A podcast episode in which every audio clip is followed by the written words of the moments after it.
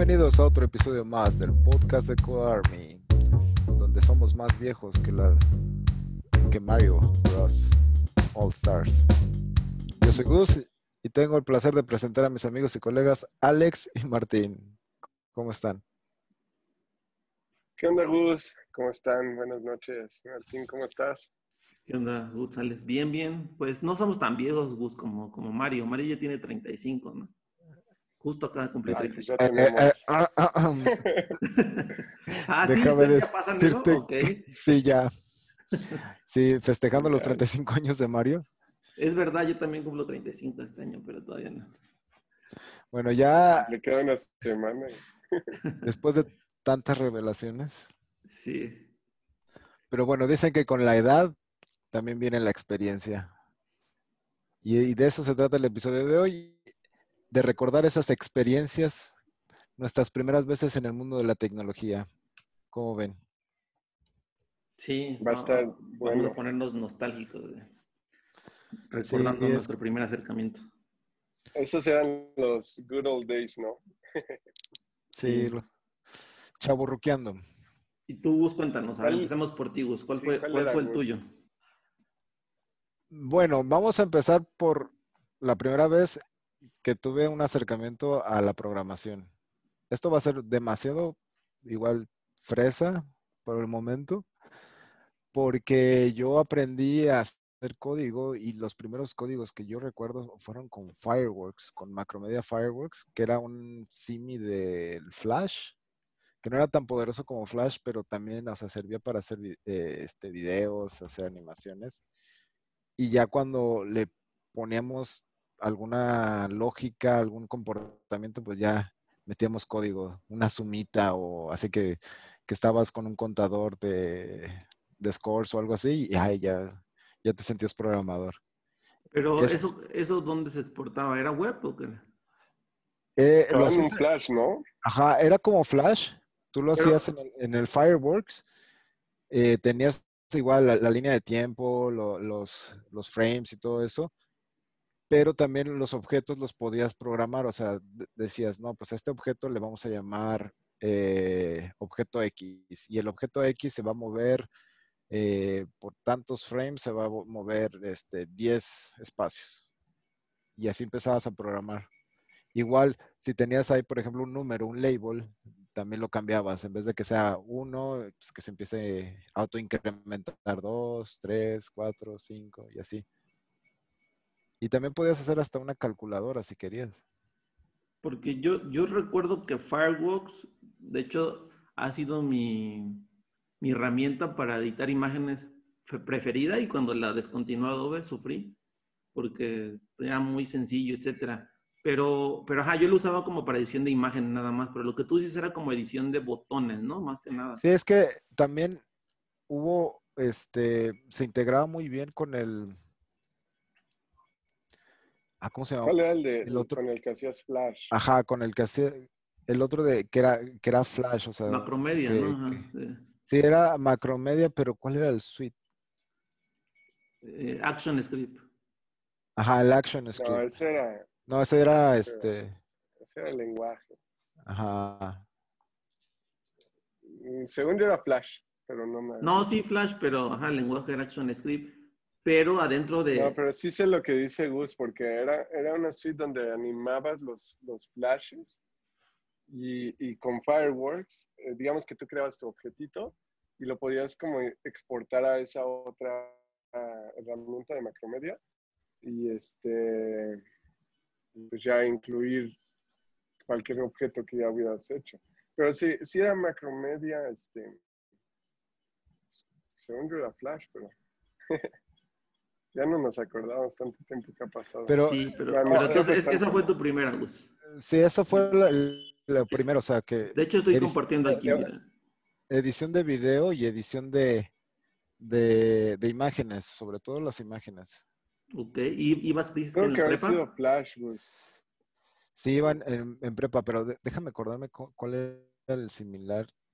Porque mira, tenían el Cold Fusion, que no me acuerdo para qué era, el Flash, Fireworks. Freehand, Dreamweaver, Director. El director, y- era con el director. O sea, se, se combinaba con el director y también era como el flash. O sea, ahí empezabas a meter comandos y, eh, y a- igual también con el, se, se combinaba muy bien. Y entonces empezabas a tener animaciones más, pues más padres. Ok. Sí, eso ya se ve más fresa, vos. ¿Y, o- y sabías, y sabías que Digo, estabas programando? O, Sí, o pero, o sea, lo que te digo padre es, o sea, un contador, un este, un monito moviéndose, un, pero así lineal, ni siquiera movimientos este, esqueléticos ni nada de, del otro mundo. Ok. Y como tal, lenguaje de programación, ¿cuál fue el primero? El primero al que le em- empecé, bueno, nada más lo vi muy poco, muy simple, Visual Basic. Ese también, o sea, cuando em- igual, creo que fue en la misma clase de la prepa, tenías una parte como de, de esto de media y también tenías una parte de programación y esta parte de programación era con Visual Basic y también hacías calculadoras. eso era como que lo wow. Y me acuerdo que era muy difícil de repente. Al principio, la lógica de, de los, o sea, que cada vez que aprietes un botón, pues se le suman a las, a las centenas, decenas y luego las unidades, ¿no? Ok. Y lo, lo bueno es que en, en Visual Basic lo podrías ver luego, luego, corriendo. Sí, Ya- era, era consola, ¿no? Y, Sí, era, era, o sea, sí lo veías, le dabas run y corría. Tronaba muchas veces, pero corría y podías ver algo. E igual, o sea, el, era como los... Eran, co- Pero no eran era forms. consola, ¿no? Eran forms. Ah, eran Ajá. Eran ah, o sea, ya Visual Basic. Ok. Sí, Sí, el basic que tú dices, ese es como el de... sí, un el- poco más es Ajá, más yo, yo, yo- yo decía Basic. Ajá, ok. Ya. Sí, eh, y eso fue... ¿Y, no, ¿Y Access no fue? Yo, yo creo que para muchos su primera vez fue Access, ¿no?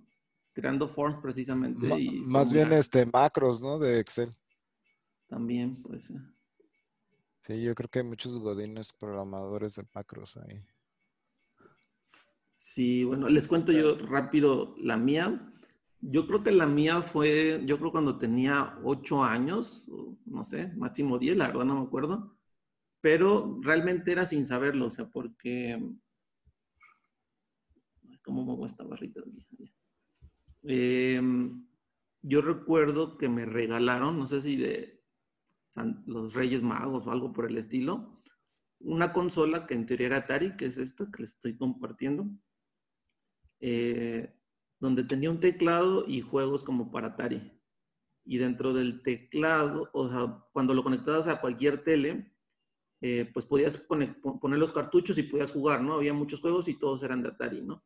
Y bueno, la, la- la consola se llamaba Ataris XEGS eh, e incluyó un manual, o sea, tenía un manual que, aquí está la imagen, donde básicamente cuando tú lo conectabas y lo ponías en un modo que se llamaba consola, tú te, te aparecía una consola todo en letras, bueno, en fondo, fondo azul y letras blancas, y te decía como que, que en el manual venía como que una lista de comandos que tenías que escribir, el final de que los escribías eh, le dabas run y ejecutaba lo que decía ese manual, o sea, obviamente a los ocho años yo no sabía qué estaba haciendo, o sea, simplemente pues seguía las instrucciones y escribía todo tal cual sin entender qué significaba ni para qué servía. Entonces ahí me tenían escribiendo por media hora, una hora, dos, tres páginas, para que al final, cuando le daba run, lo único que pasaba era como alguna animación, así como un trenecito o, o un oso. Obviamente todos eran pues como gráficas muy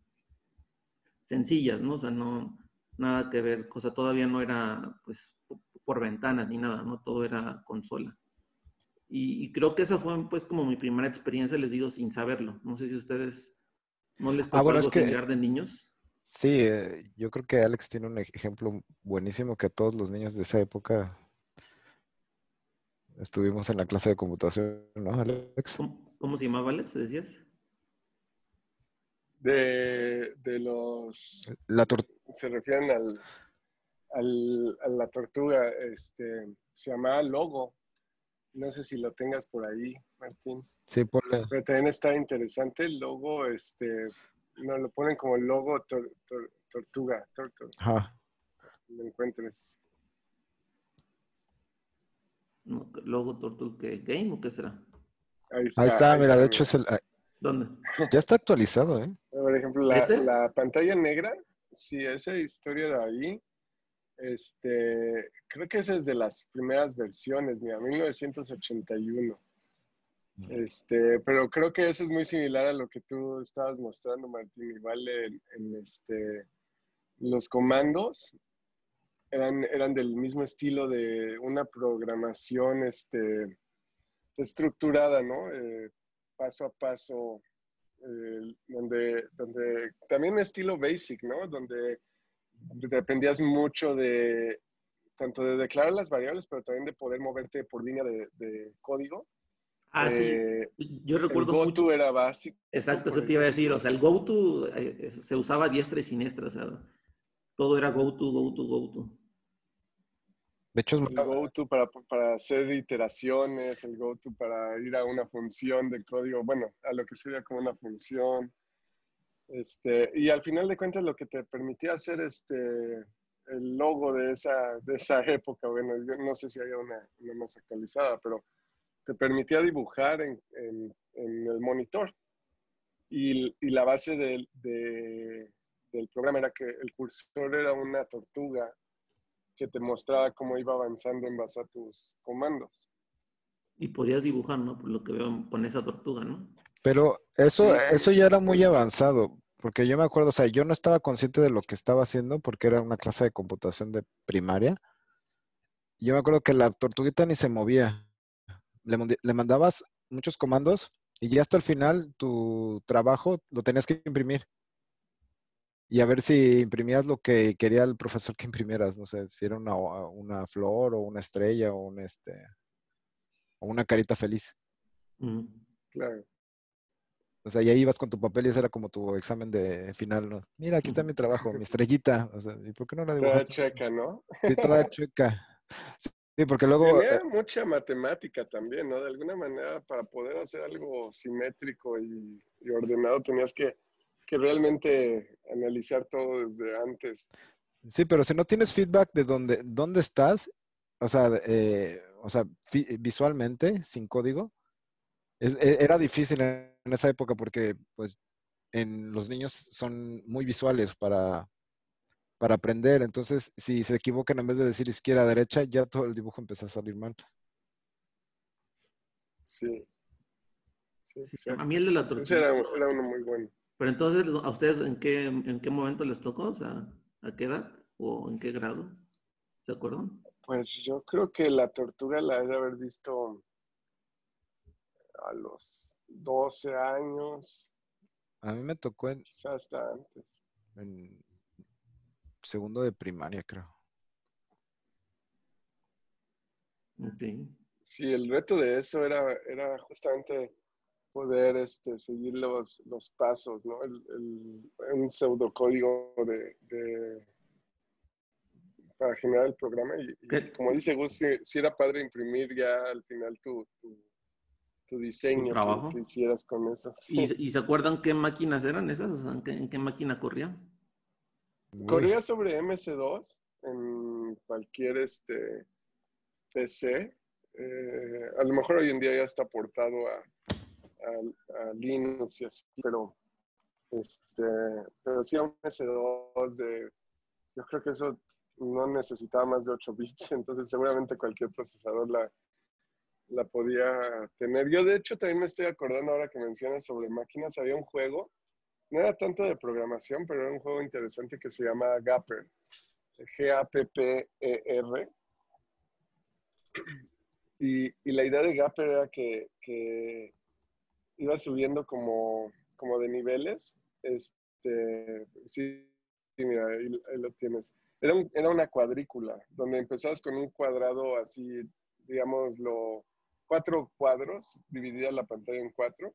Y tú eras este, como una línea, un puntito, un píxel que, que podías controlar con las flechas y tenías que irte moviendo antes de que te persiguiera como el otro píxel. Eran dos píxeles. Mira, la tercera imagen que tienes ahí, Martín, este, ahí se alcanzan a ver los dos píxeles. Uno eras tú, el círculo, y el otro era el touch. Entonces te perseguía y tú tenías que ir completando cuadrados de, puntaje, ¿no? Y conforme ibas subiendo de nivel, los cuadrados se iban haciendo más pequeños y más pequeños.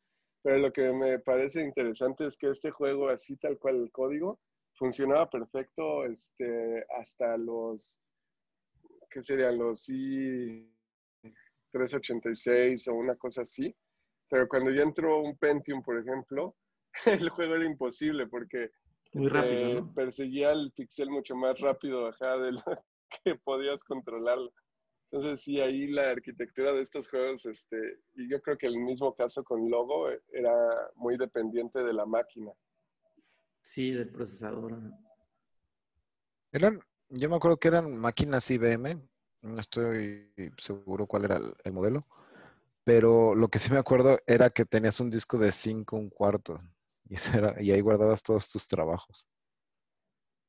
Sí. Que era más. Sí, eso cargaba en poquitos K, no sé cuánto era el, el, logo y el gapper, pero cabían perfecto en uno de esos discos. Sí, floppy. Para los que no saben, son, es ese iconito, un floppy es ese iconito que, eh, que ven en, siempre en el Office para salvar. Esos. Es. Ese es el de 5 un cuarto. Ese todavía está más este, complicado conseguirlo. ¿no? Tenías el, ahí tiene la foto de la evolución de esos tres. La primera. Creo que. Bueno, ahí es donde lo insertabas. Pero sí, la primera que te salió, esa te muestra los tres discos que existieron, ¿no? De, de, de almacenamiento. Sí. El de 5 y el otro, este... Es el, el que tú decías, Alex, que sí usaste, ¿no? Este grandotote. No, yo nunca lo llegué a usar, este sí lo llegué a ver, pero nunca, no tenía nada. El floppy, ese 5, eh, un cuarto, ese sí, este, sí, eh, cargaba, por ejemplo, cargaba MS2, ¿no? Y entonces lo que tenías que hacer era bootear con ese, sacarlo y luego meter otros tres para hacer otras cosas, ¿no? Dependiendo qué es lo que estuvieras haciendo. O ya el floppy, a veces podías cargar MS2 más ciertas cosas. No sé si alguna vez hablando de esto les tocó este, instalar Windows 3.1 95 con floppies. Eran como 60 Ajá. discos floppies este, para el 95, ibas metiendo uno tras otro, tras otro, tras otro. Te aventabas horas haciendo eso. ¿Cuánto era el, el, el 5 un cuarto? Era creo que 98K, ¿no? El 5 un cuarto, no sé, la verdad. El floppy era de 1.3, ¿no? Ajá. Aquí está, mira lo que dices. Imagínate, 1.3 megas ya es este. Sí, eh, sí, ahí tienes Windows 95 con quién sabe cuántos este disquetes. Yo lo llegué a hacer alguna vez y era una locura. Ahí se ven como 20, fue así. Sí. sí. 360 CAS. Es el 5 un cuarto. Y el, el floppy llegaba a 1.3 megas, que ya era una locura, ¿no? Imagínate un megabyte en un disquete. Yo me acuerdo que sí podías poner una canción, no una canción que durara un montón, pero sí una canción así de, pero baja calidad. Podías poner midis. Ajá. Nunca les toca escuchar midis, así como, ah, tengo, tengo mis midis.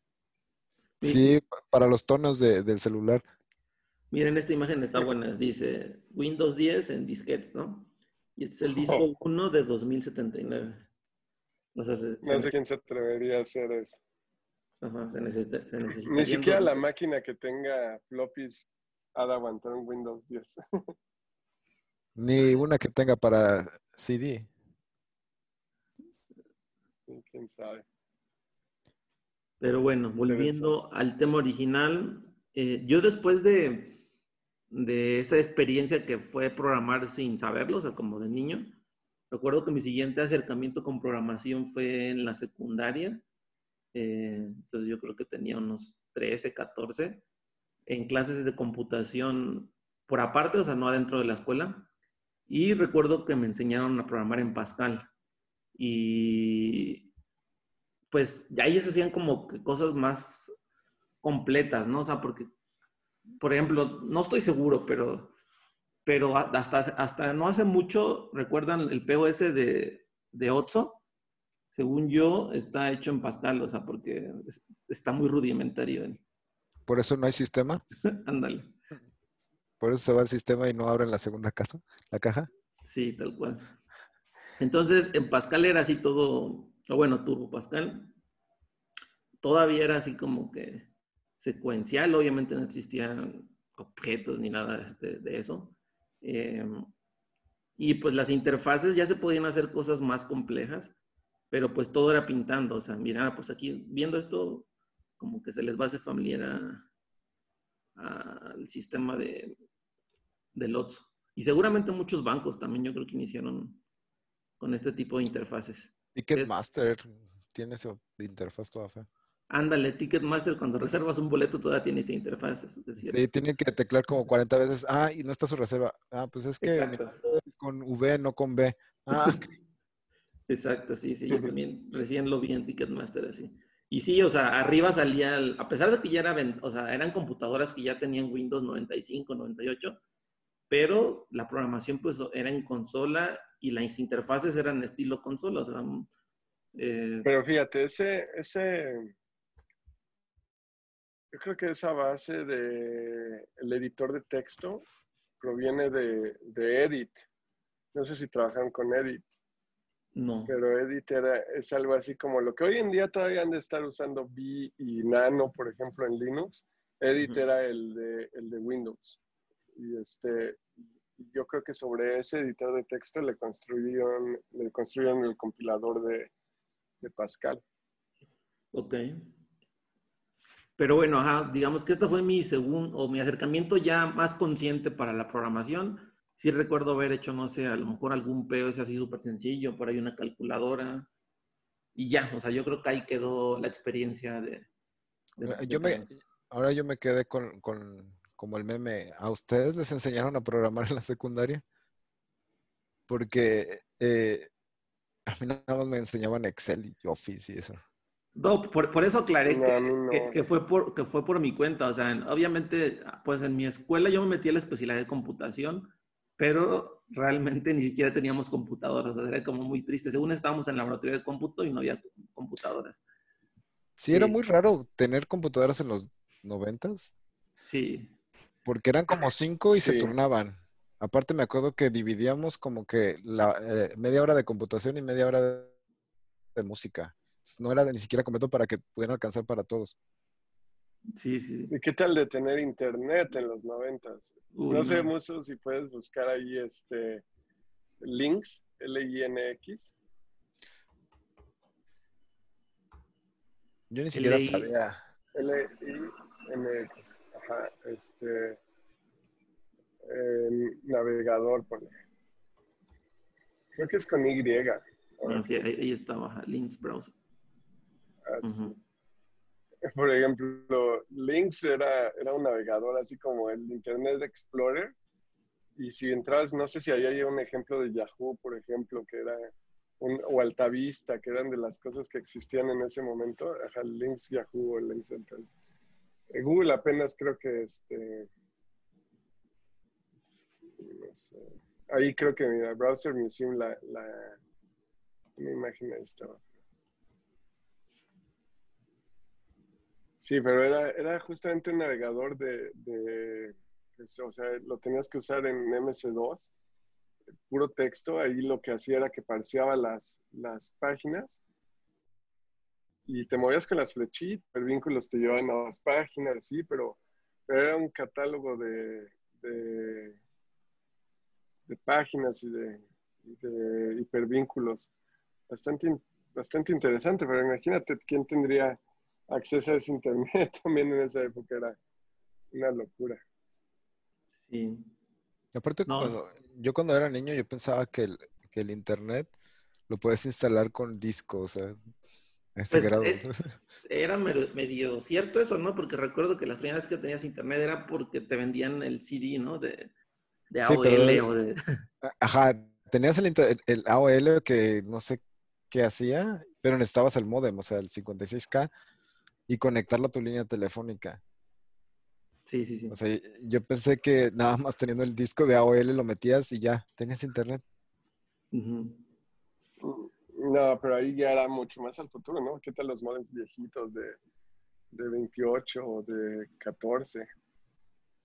No, de esos- 28, to- de eso- 28 todavía, todavía me tocó, ¿eh? Yo tenía uno de 28 que estaba orgulloso de ese modem porque era un modem externo de 28.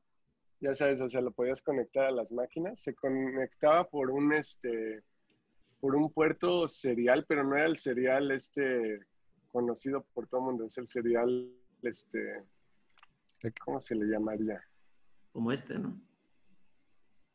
Como ese, exacto. Ese, ese Co- Como el que está ahí donde está el número. Bueno, donde está el 307. donde adelante. dice 307, exacto, que es el grande. Sí, es el que, el que usamos para el teclado y para el mouse. Ujú. que bueno, se usaba también para el teclado y para el mouse. Y este, eso está... Ya si las fotos se ven borrosas, ya podrán darse cuenta qué tantos años tenemos. Pero ni siquiera fue hace tanto tiempo. Es como pensar en el primer celular también. No, El pero- Motorola ese de ladrillo. Un modem de 28K, estás hablando de 25 años, mínimo. Pero fíjate que esos modems funcionan perfecto para jugar este, el Dark Key. Ah, sí. Bueno, ahorita ya ll- llegamos a, a- para preguntarte a ti, Alex, a ver, para ti, ¿cuál fue tu primer acercamiento? Bueno, dices que fue la tortuga, ¿no? También sin saber, de niño. Y pues yo creo que originalmente sin saber que estaba programando era, era logo con, con la tortuga. Eh, y de ahí yo creo que he de haber hecho algunos acercamientos este, a programar. En secundaria este, empecé a programar un poco.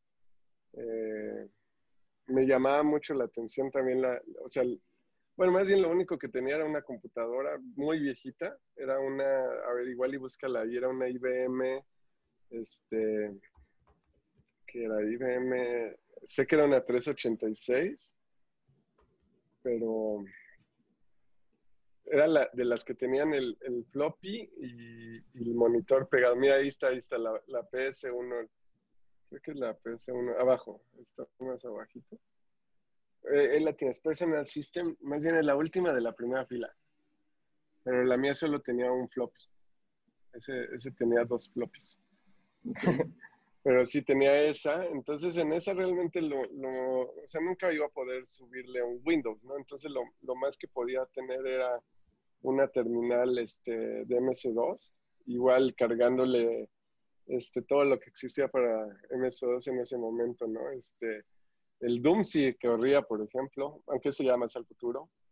Cómo olvidarse del Doom, el Wolfenstein en MS2, este, el Gapper que les estaba diciendo como juegos, pero también este Works, que era como el anterior de Office, bueno, muy anterior de Office, el Microsoft Works, y otros tantos que, que existían ahí como para trabajar y hacer todo lo que se tenía que hacer. Digo, esta computadora es mucho más vieja que yo, pero era como la que teníamos así de fácil acceso. Creo que la por en una poco, de ¿no? Oye, No, yo creo que sí tenía ya más tiempo, ¿no? No sé, eh, sería la PS2, IBM PS2. Igual búscala de qué año, de qué año fue, pero y, bueno, y como tal de programación, ¿cuándo fue la primera? Fue 1987, mira. sí, no, ya esa era mucho más viejita. Era, un hito de la... De los hecho, eres más viejito tú. Ajá, tú estás más viejito que la Sí, IBM pero no. PC2. Pero esto yo la, yo Sí, la usaba no. ya con, como a los 11, 12 años.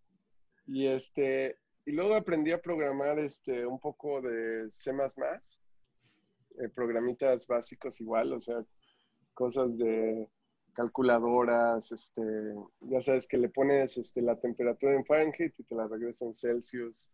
Puras cositas así muy ¿Pero consola o Sí, todo era consola, pero bueno, ahí sí ya estaba, cuando empecé a usar el C++, ya usaba este, un IDE de C++, que era el, el, este, el famoso IDE de Microsoft, que ya se me olvidó el nombre. Eh, todavía existe, pero era como las primeras. ¿El Visual? antes de punto ajá. Studio, ¿no? Sí, el, el Visual Studio, pero el, el 3 o algo así, no sé qué, en qué vayamos hoy en día. Perdón a todos los que lo usan. Yo ofendí todos. Bueno, C++ ya era mucho más nuevo. Este, y después, ¿saben? Me entró la espinita porque empecé a jugar uno, unos conceptos de juegos que no requerían, yo no tenía internet, entonces también iba como, como a internet así a cibercafés o bibliotecas o cosas de ese estilo. Entonces jugaba, o sea, las bibliotecas no te dejan jugar algo, ¿no? Como que nada te dejan investigar. Entonces me puse a, ver y había un juego que eran RPGs, o sea, de juegos de roles, algo así como con el concepto de, de Magic, o como decías hace ratito, el, Dungeons and Dragons, pero, pero se llamaban mods. Y los, los mods eran este, juegos RPGs hechos en 100% texto, ¿no? Entonces, pues ahí en las bibliotecas podía jugar sin que me dijeran que estaba jugando, porque nadie sabía qué estaba haciendo, ¿no? O sea, empezaron colores y eso. Y me, entró la espinita de, de, hacer un juego de este estilo.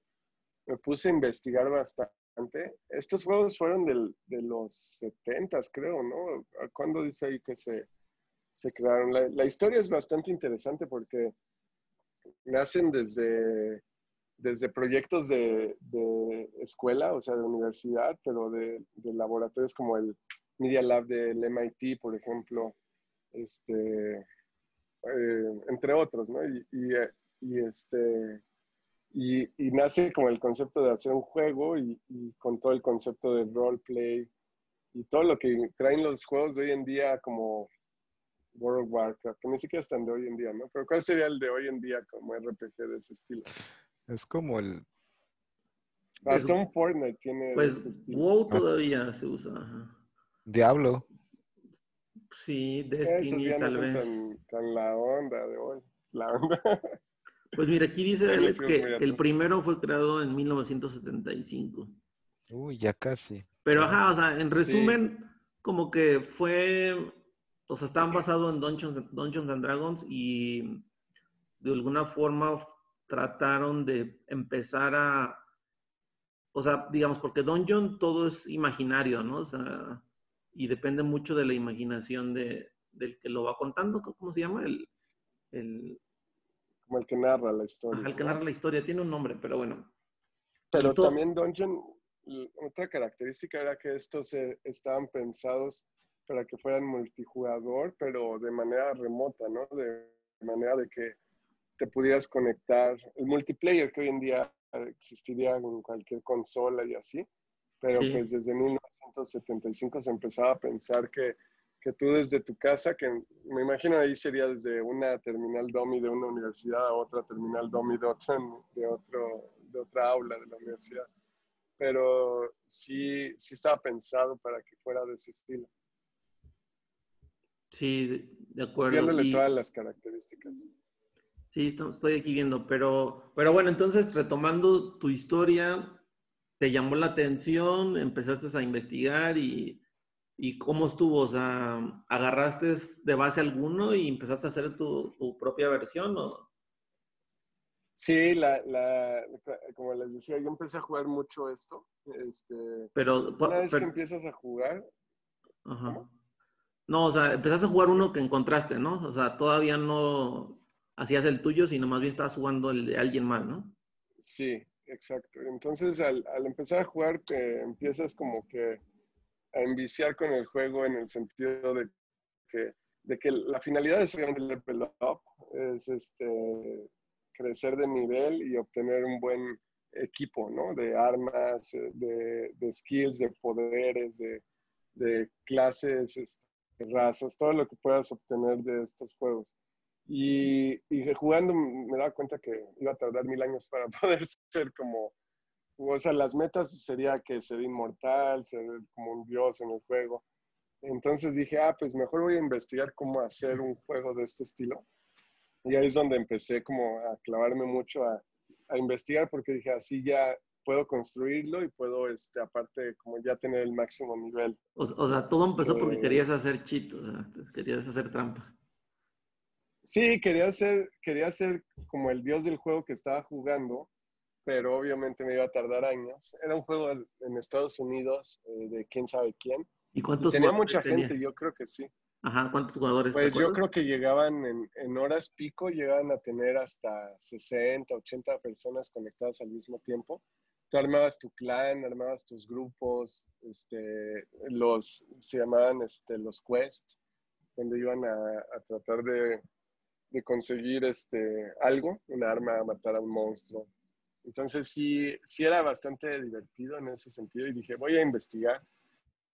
Y me puse a investigar. La única cosa es que estos juegos, este, pues todos fueron, no sé si todos hoy en día, pero en ese momento todos estaban hechos en C, en el lenguaje de programación de C, eh, utilizando mucho este, códigos de, de sockets y de cliente servidor y ese tipo de cosas.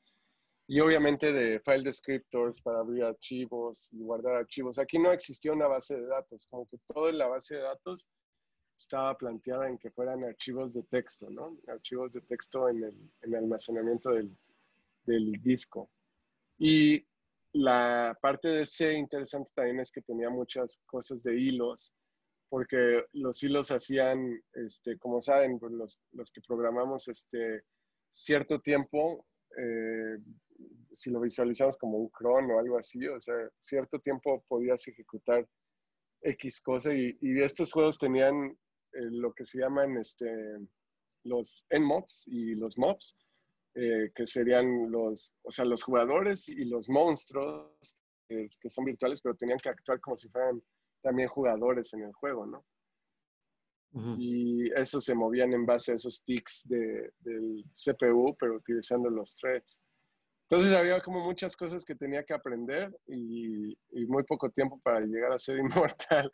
Entonces sí me puse a investigar mucho hasta que saqué un juego y el juego lo, lo he de haber hecho, este, su primera versión, he de haber estado como en tercero de, segundo, tercero de secundaria, ya con, con la versión completa.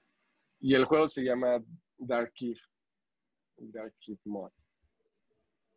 A ver si, si quieres, comparte Alex su pantalla para que nos muestres. Justo hoy lo, lo reviviste, ¿no?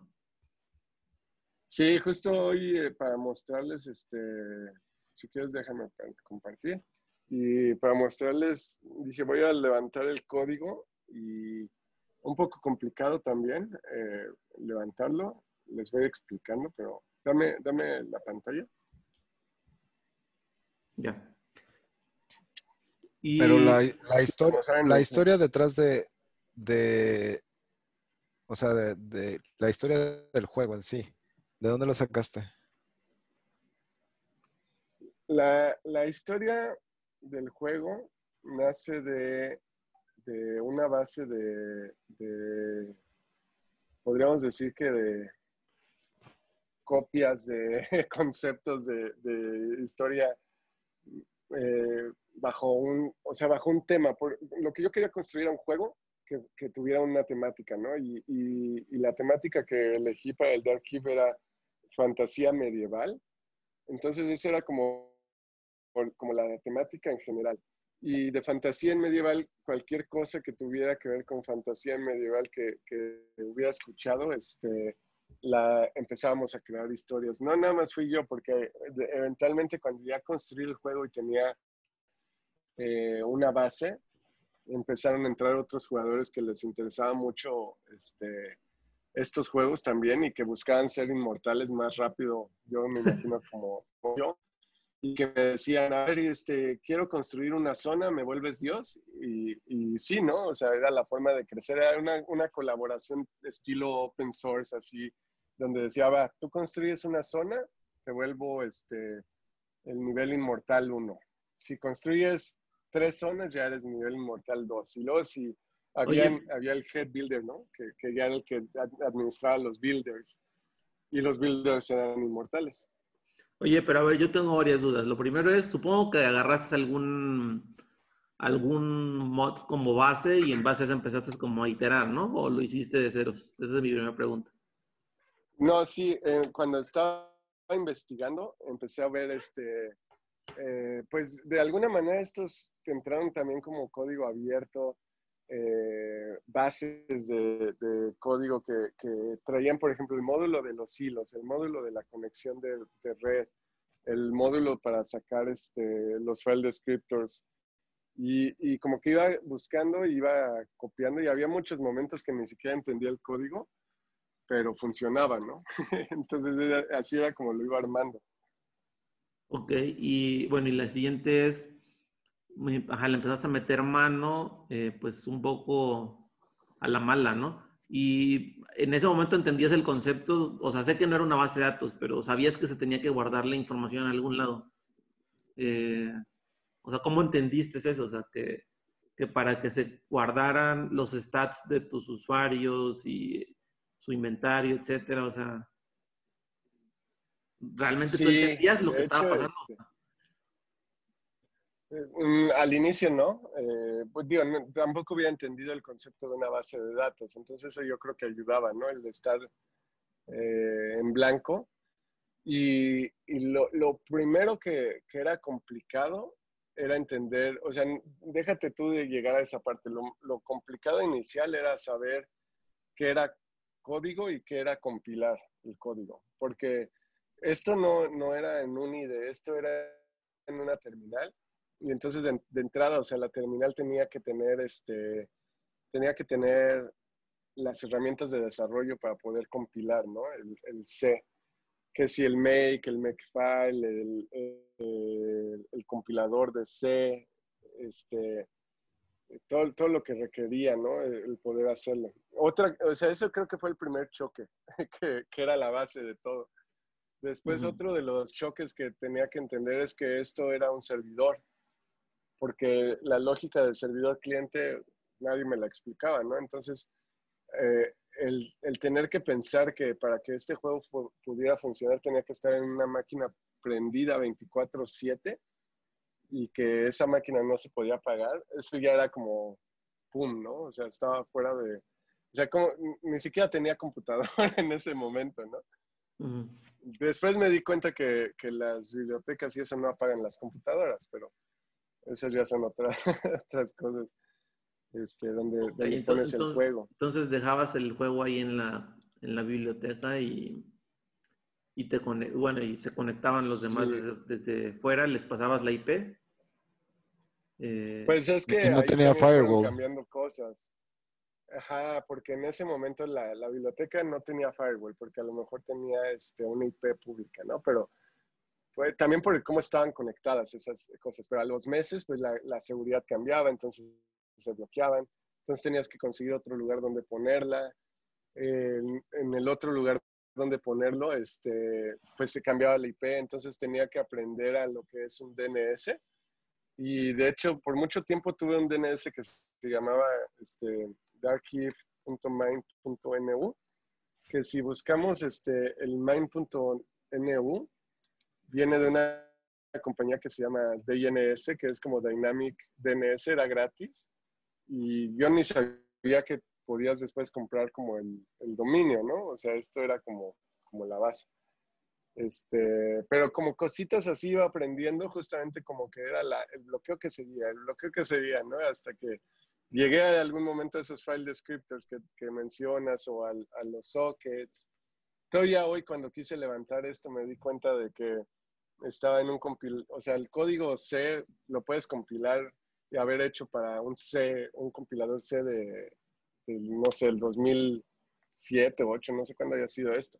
Pero ese compilador C, ya para encontrarlo hoy en día, me tuve que ir como sin versiones hacia atrás, una por una, encontrando cuál era.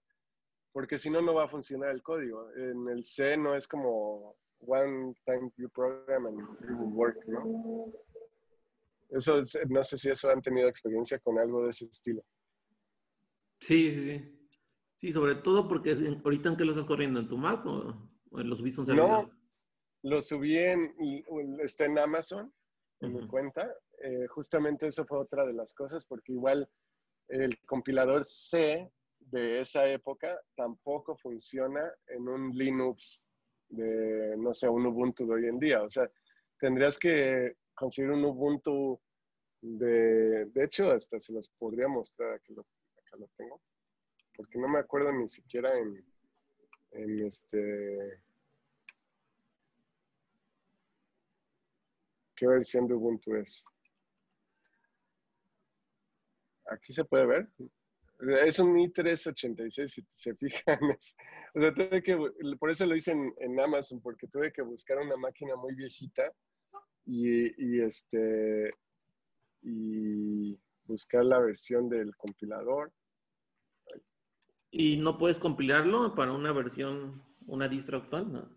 Ah, mira, es un Red Hat. El, el GCC es 472. No, no puedo porque el código, eh, tendría que cambiar todo el código para que funcione ah, ya, ahora. sí, sí. O sea, de cuenta, por ejemplo... Se deprecaron algunas cosas, no sé. Exacto, la forma en que se, eh, que se creaban los punteros y se apuntaban, o sea, la función quizá era variable, puntero, puntero, variable, no sé. Y ahora ya te dicen, no, es que desde hace mil años ya no puedes poner eso. Entonces tendría que cambiar todo el código. Ok. Y, lo que te preguntaba de lo, del dato como tal, o sea, cómo se guardaba, cómo, queda plano. O sea, ahorita ya entramos Gus y yo a crear nuestro usuario. Si, tú, si tú quieres ver los archivos, ahí puedes ahorita.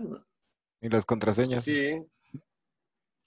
Por ejemplo, aquí, si te fijas, hay una carpeta que se llama libs, lib, y dentro de la carpeta lib está, está dividido en carpetas que es lo que de alguna manera en una base de datos este, relacional serían tablas, por así decirlo. Entonces, eh, por ejemplo, tenemos los, los player alias, los player objects, los player bars, los, este, los MISC, los houses, el world, el text, o sea, y si entro, por ejemplo, al world, esto es lo que les estaba explicando de los, de los que construían. El world era una zona que, por ejemplo, aquí, para saber qué zonas existían, tengo, no sé cuántas sean, pero tengo como 30 zonas. Y algunas de esas zonas vienen de conceptos como, como por ejemplo, este, mm, pensando, por ejemplo, este, Midgar, que es una ciudad como, como mitológica. Este, estas no son todas las zonas, este archivo es como el primero que existió, pero ahorita que entramos al juego les, muestro. Pero lo que quería mostrar es, que las zonas se dividen en objetos, en, monstruos, en tiendas y en, este, en lo que es el world, que al final de cuentas son las descripciones de los cuartos. Y cada una de las zonas, por ejemplo, la zona cero, este, tenía un archivo world y ya te dice, la zona cero tiene el void, el limbo, tiene el empty, o sea, esta zona es como una zona del juego, ¿no? Que de hecho Martín hace ratito estaba en el void porque dejó el jugador ahí sin, sin moverse. Y tienen su título, su descripción. Y así como eso, este, también están los, los, objetos. Pero se fijan como que la, la, lógica de esto es, este, aquí los objetos son archivos bastante grandes con, este, con información y con variables dentro de ellos como, como cuánto puede pegar el objeto, si está encantado, si tiene poderes especiales, como muchas cosas de, de detalle, ¿no? Y, y, eso no es el código. ¿Es un archivo por objeto o...? No, no, es un archivo de objeto. O sea, la carpeta objeto es un archivo por zona. Ajá, entonces mi duda es, cómo buscas un objeto dentro de un archivo y editas ese objeto nada más y no el resto. O sea, la, estructura, la estructura se cuenta que es este, las zonas tienen un número, ¿no? Entonces, si estamos hablando de la zona 9, todos los 9.objeto, 9.word, 9.shop, 9.mob serían este, de esa zona. Y el juego lo que hace es cargarlos tipo a memoria, toda la data, y después, o sea, justo en la memoria modificas lo que tengas que modificar, como son apuntadores, ahí cambias textos, haces ese tipo de cosas. Y el juego, tú hay dos formas. El juego solito, después de ciertos ticks, guarda esos archivos de nuevo en, en texto. O bien, este, si tienes el comando para guardarlo, porque eso ya son comandos de inmortales, este, lo, lo guardas. Que, también los comandos se fueron transfiriendo de nada más así como save word a comandos sociales como decir construye el cuarto, ¿no? Y entonces, este, cuarto construido, o sea, como que la, la parte del roleplay del juego trae, viene hasta en la parte de construcción, para que así más gente interesada en construir pudiera también jugar a construir como un dios. Ok, y al final sí lograste tu cometido, ¿no? Que era ser el mejor del universo Dark Keep. Sí, de hecho, este, eh, el juego eh, tiene algunas animaciones, no animaciones, algunos dibujos ASCII, como, como lo pueden ver aquí. Este, y sí, o sea, eh, hay un comando que siempre me gusta ver lo que es el wishlist, que te dice la lista de los dioses. Y sí, hasta arriba estoy yo. Un amigo después, que de hecho nunca lo conocí en persona, pero después entró al juego, también era un coder y me dijo, oye, te ayudo a construirlo más y, y, este, y mi abuela es como, como co-socio de esto. Y quién sabe que haya sido de Darwin, no sé ni siquiera su primer nombre, pero, pero igual él ayudó mucho a, este, agregar cosas sobre, sobre este juego. ¿Y cuánto tiempo te tomó en terminarlo desde la concepción de la idea?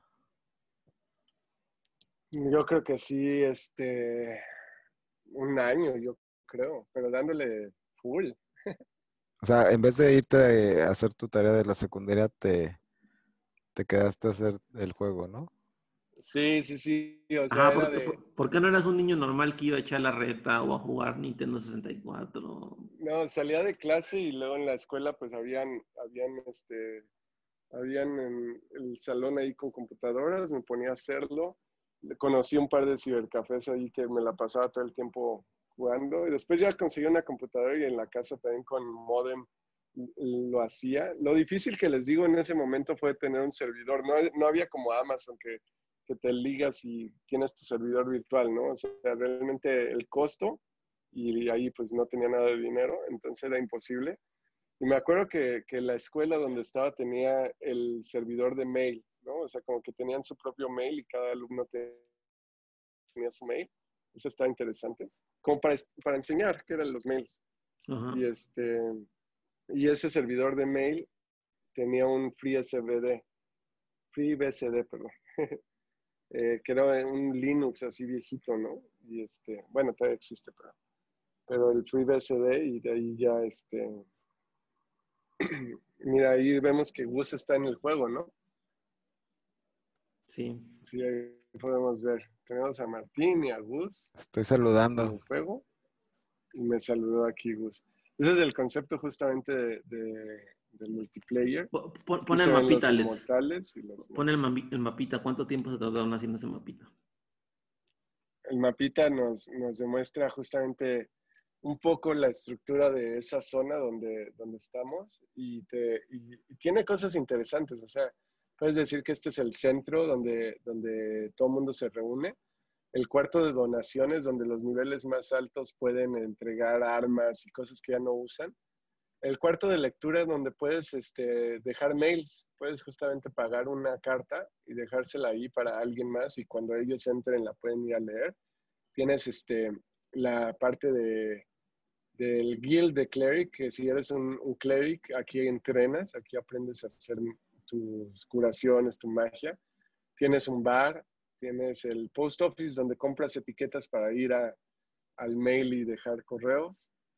Y tienes el Market Square, que es algo muy interesante porque es una zona donde puedes ir a comprar armas, magia, este, mascotas, eh, equipamiento, etc.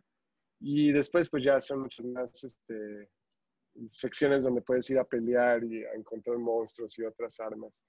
Este mapita yo creo que sí demora, porque hay que, imagínate cómo lo teníamos que hacer, espacios, tabs, escribir. Después ya fueron habiendo herramientas que te ayudan a hacer esto, ¿no? Eh, de convertir ASCIIs eh, de alguna manera, pero sí era, era algo complicado. Oye, y nos prometiste que vas a hacer un streaming otro día ahí de, para enseñarnos, ¿no? Jugar. Sí, de hecho, este, ando queriendo volverme gamer y hacer stream. Streamer de, este, de gameplays. Streamers de, de, gameplays de rol y todo eso. Entonces, eh, igual y hago uno ahí. Armamos un quest y este y vamos, ahí sería, crearía un este. Oye, pero, pero, pero no se vale que seas Dios, o sea, tienes que empezar de abajo como los demás. Sí, exacto. Sí, porque este, ser Dios pues sería trampa, ¿no? Empezaría desde nivel 1 y, y, este, les, o sea, pues, les mostraría todo eso. Ok. Vale, pues súper interesante este tema. Yo recuerdo que después lo reviviste en la universidad, ¿no? También otro rato. Bueno, y en su mejor momento, ¿cuántos usuarios tuviste?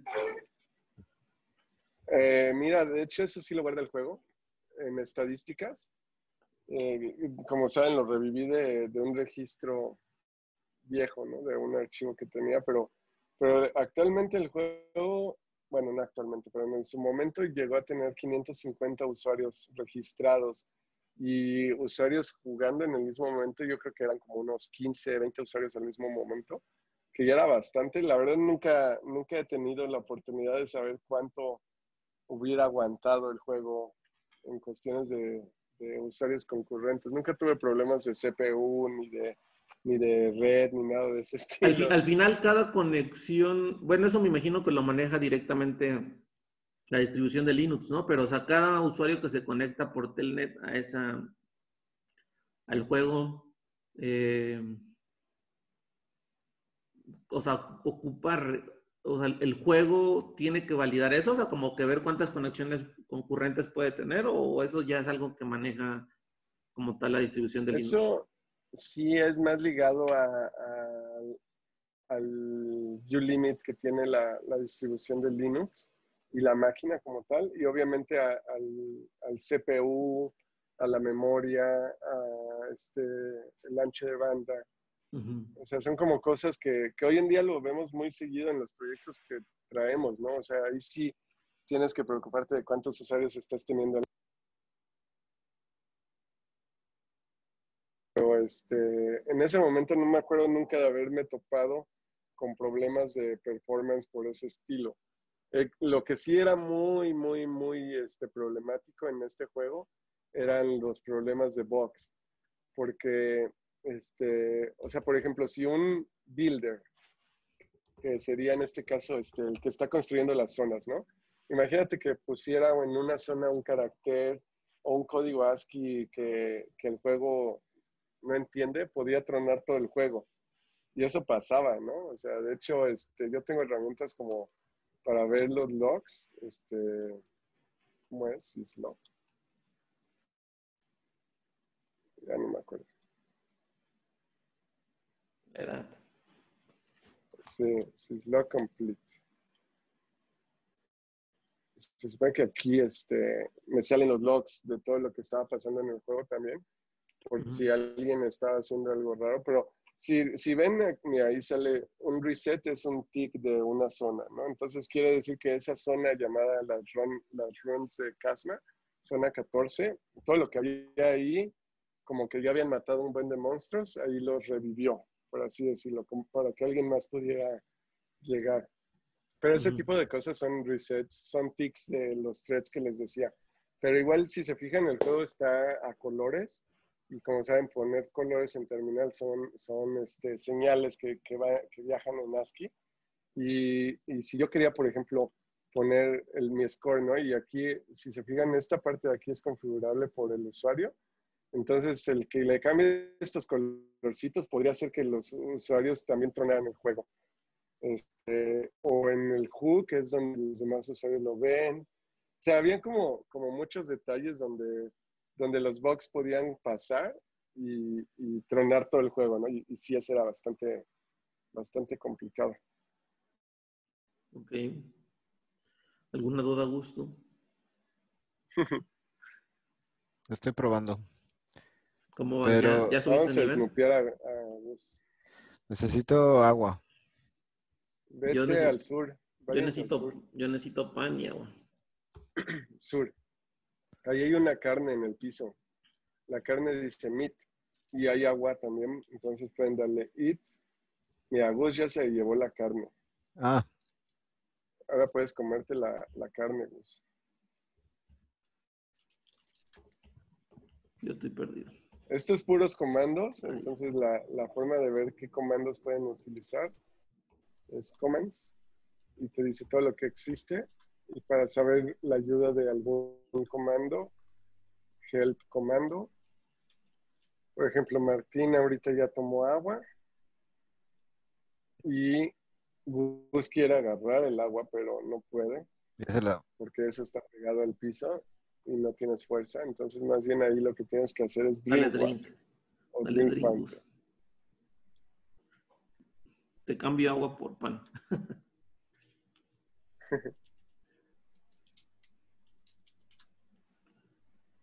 Bueno, pues muy interesante, Gus, Alex. ¿Algo más que, que compartir? Yo creo que en otro capítulo que ya haremos un gameplay a detalle, ¿no? De, cómo jugar.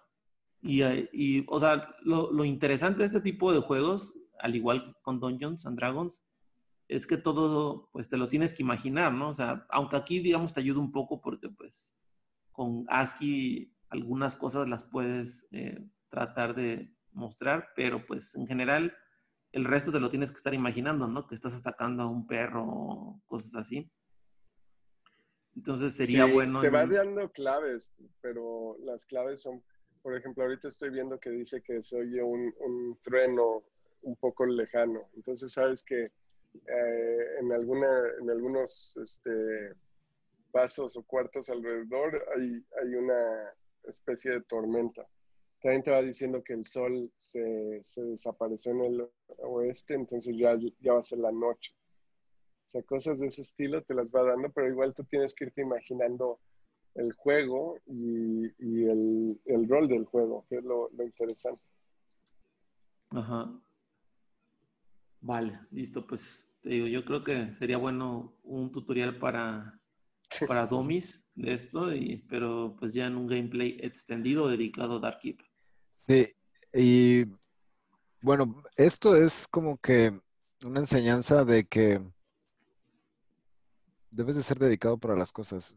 Yo creo Y que, de que si quieres hacer trampa, tienes que programar, ¿no? También. o sea, si quieres ser bueno, si quieres ser bueno en algo, tienes que dedicarte mucho a lo que quieras, ya sea para hacer tu juego o para jugarlo y ser bueno en ese juego. Pero en este caso, pues fue mucho mejor hacer el juego, ¿no? Ajá, o sea, Ya ver, Sí, inconscientemente eh, me formó un poco en la programación, eh, justamente en todos los temas de, de los problemas que te vas enfrentando, que vas aprendiendo eh, al ser cons- consistente ¿no? en, en eso. Y de alguna manera eso fue lo que yo creo que también me llevó a, a la carrera que hoy en día tengo y, y- y que me gustara y que me dedicara a esto. Sí, y en ese tiempo eh, los recursos eran diferentes porque pues, no había tanta tecnología, no estaba tan inmersa en nuestras vidas. Eh, en tu escuela podía haber una biblioteca o librería, o no sé, o cerca de tu casa podías tenerla ahí y podías ir y, y- y programarlo y dejarlo en la, en la librería. Ahora pues puedes dejar tu compu prendida o puedes este, rentar un servicio de Amazon. O sea, hay muchas cosas que se pueden hacer ahora. Solo que pues ya va, vas evolucionando. Tal vez un Dark Eve ya 3D o algo así. Sí, exacto. Hubiera estado bueno que, que me gustara algo 3D, entonces a lo mejor aprendes otro tipo de, Pero- de herramientas, ¿no? yo, yo creo que ese fue tu primero y último acercamiento a los juegos, Alex, de forma medio profesional, porque por lo que yo recuerdo, Voy a dejar de compartir, pero sí. por lo que yo recuerdo, los juegos y tú no se llevan. Pues es que No, no, no, sí me gustan, pero, pero es que, imagínate, yo nací en los juegos en, en base a este tipo de juegos. Entonces, este, también siempre he sido como medio, o sea, buscando la trampa en el juego. Me gustaba Doom, pero porque me sabía todos los comandos de, de- del- para, para hacer trampa ahí, ¿no? Luego el Age of Empires. Ah, entonces tú eres el que sacaba los cobras en Nation Empire, ok.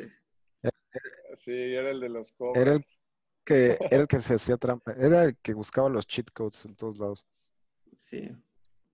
Entonces hoy en día como que ya tienen niveles más complicados.